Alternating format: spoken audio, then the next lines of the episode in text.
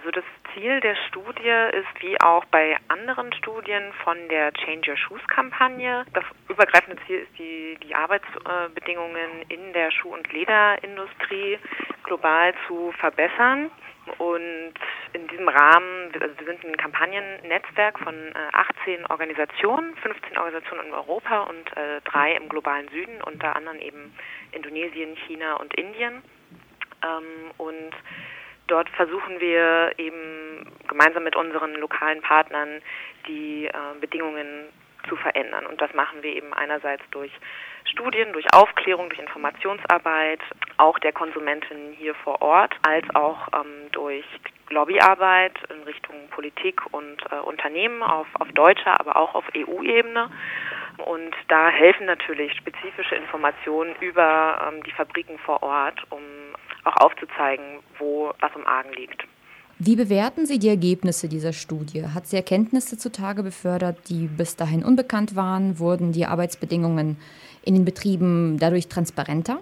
Also es ich denke schon, dass es einige ähm, Aspekte gab, die sehr hilfreich waren. Also gerade spezifische Aufdeckung von spezifischen Beziehungen zu deutschen Unternehmen oder auch ähm, internationalen Unternehmen sind eben immer sehr hilfreich, um diese Unternehmen dann auch direkt damit zu konfrontieren und sich dann eben auch spe speziell in diesen Fabriken für eine Verbesserung einzusetzen. In diesem Fall bei dieser Studie waren das ja äh, die Unternehmen ARA, Eco und Deichmann. Und äh, da wurde ja eben zum Beispiel herausgefunden, dass Deichmann oder die, die, die, eine Fabrik, die für Deichmann produziert, die Beschäftigten dort drei Monatsverträge regelmäßig kriegen und eben in, unter einer völligen Unsicherheit eigentlich arbeiten und dies eben auch die Gewerkschaftsarbeit stark äh, behindert. Und insofern werden eben grundlegende Arbeitsrechte, die eben auch in international, der internationalen ILO-Konvention festgehalten sind und nach denen sich die internationalen Unternehmen auch richten sollten, verletzt. Und damit wurde Deichmann konfrontiert und das hat eben dazu geführt, dass sie zumindest die äh, Verträge dann auf sechs Monate äh, erhöht haben. Das ist natürlich nur ein kleiner Schritt, aber so ist das eben nun mal mit der Arbeit, dass es da eher in kleineren Schritten vorangeht. Und ein weiteres Beispiel war ja die Fabrik, die für ARA produziert, die wir dann auch konfrontiert haben und die sich dann auch für höhere Löhne in den Fabriken eingesetzt haben und auch zum Beispiel sanitäre Einrichtungen erneuert haben. Das heißt, dass diese Studie bereits auch Wirkung zeigt, dass die Markenunternehmen handeln. Das hoffen wir. Das Vorgehen ist eben, dass wir, bevor die Studie, wir die Studie publizieren, wir schon Unternehmen dann auch mit den Ergebnissen konfrontieren, um ihnen eben auch die Möglichkeit zu geben, Stellungen dazu zu nehmen, weil es ja zum Beispiel sein kann, dass sie eben gerade auch im Prozess sind, dort Dinge zu verbessern und man dann natürlich ungern Dinge an, in die Öffentlichkeit bringen will, die dann vielleicht gar nicht mehr aktuell sind und genauso gut genau eben einfach ihnen die Möglichkeit geben will, dazu äh, Stellung zu beziehen. Und das hat eben unsere Partnerorganisation Südwind, in, äh, das Südwind-Institut in Bonn in diesem Fall gemacht. Und genau, da kam das raus. Und gerade mit Deichmann sind wir auch innerhalb der Change Your Shoes-Kampagne schon seit eigentlich den frühen Anfängen, in, auch in bilateralen Gesprächen. Und also wir sehen da auf jeden Fall auch eine Motivation, Dinge zu verändern. Insofern, ja, kann man schon sagen, dass es wenn auch nur kleine, aber doch positive Wirkungen zeigt. Aber um das nochmal klarzustellen, es geht nicht um Unternehmen, die direkt dann für Deichmann oder ARA Schuhe herstellen, sondern um Zuliefererbetriebe. Mhm. Genau, also ich meine, es sind in dem Sinne ja unabhängige Unternehmen. Also das ist ja auch immer das, die Schwierigkeit dieser Arbeit überhaupt erstmal festzustellen, wer, welche Zulieferer überhaupt für Deichmann zum Beispiel produzieren, weil das letzten Endes unabhängige Einheiten sind und rechtlich gesehen Deichmann da keine direkte Verantwortung für trägt. Aber gemäß internationalen Rechts und gemäß sozusagen einfach internationaler Menschenrechte ist eigentlich schon klar, dass natürlich da, wo das Material auch herkommt und wo ähm, die Schuhe auch tatsächlich produziert werden, dass da auch eben die internationalen Unternehmen in der Verantwortung stehen, ähm, grundlegende Menschen- und Arbeitsrechte einzuhalten. Mhm. Ähm, genau.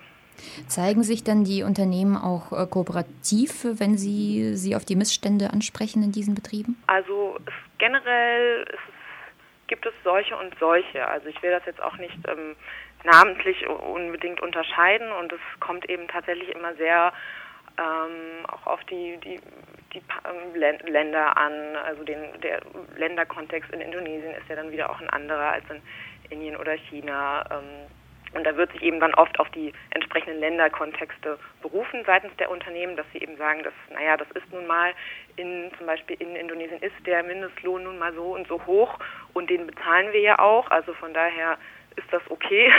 Mhm. Nur, dass eben der Mindestlohn, der nationale, fest, festgelegte, eben ein Bruchteil dessen ist, ähm, ja, eines Lohns, eines existenzsichernden Lohns, um eben wirklich auch die Grundbedürfnisse zu decken. Das ist natürlich dann eine andere Frage.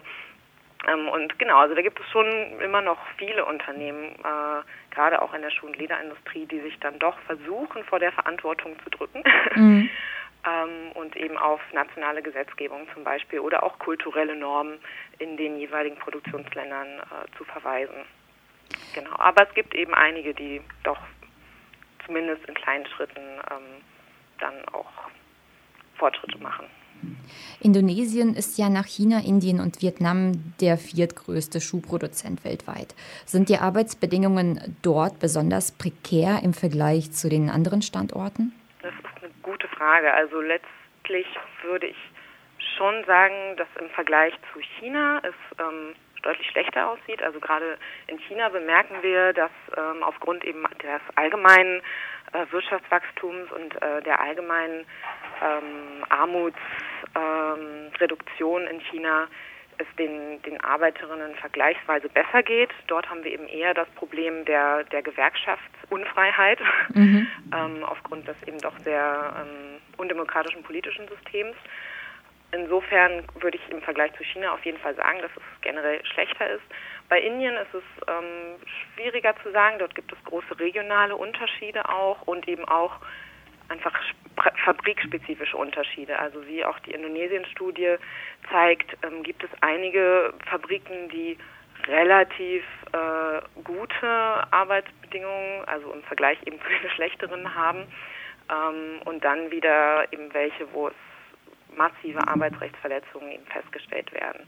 Und da sieht man eigentlich auch deutlich, dass es eben doch auch dann von den Zuliefererunternehmen, aber auch von den internationalen Unternehmen abhängt. Und äh, sie dort eben doch auch eine Rolle haben, Dinge ähm, zum Positiven zu beeinflussen.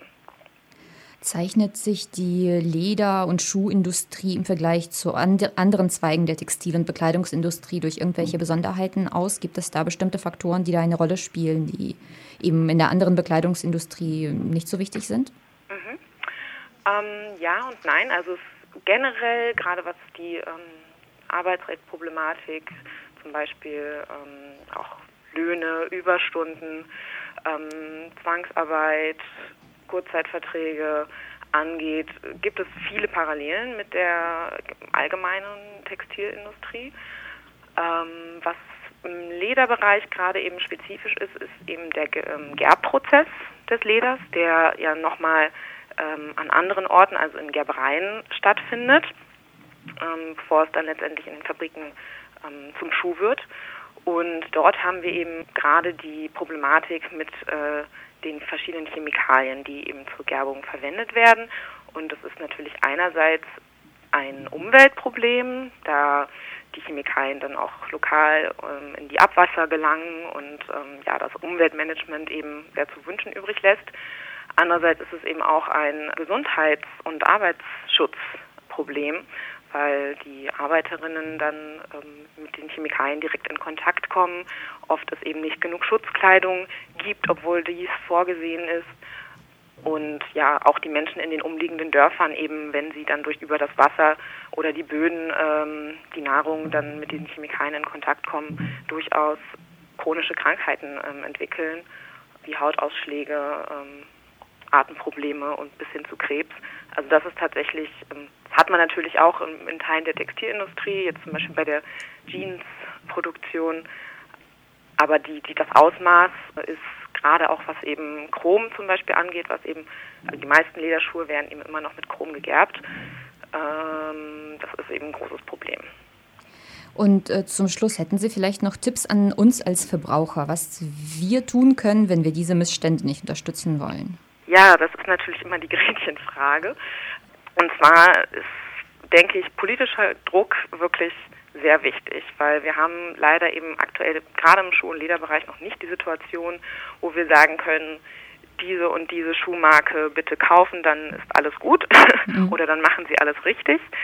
Natürlich gibt es einige sehr kleine Unternehmen, die versuchen, äh, ohne Chrom zu gerben zum Beispiel.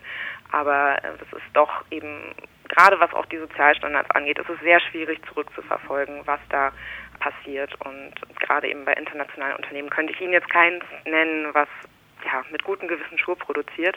Und genau, insofern ist ähm, weiterhin politischer Druck notwendig. Ähm, und das ist ja eben auch das Ziel unserer Kampagne. Also insofern kann ich natürlich jeden Zuhörer und jede Zuhörerin animieren, sich für die Change Your Shoes Kampagne ähm, zu engagieren und ähm, gern auch in Form von ja, Nachrichten an Unternehmen zu verschicken oder ähm, in einer Aktionsgruppe auch der Kampagne für saubere Kleidung mitzumachen.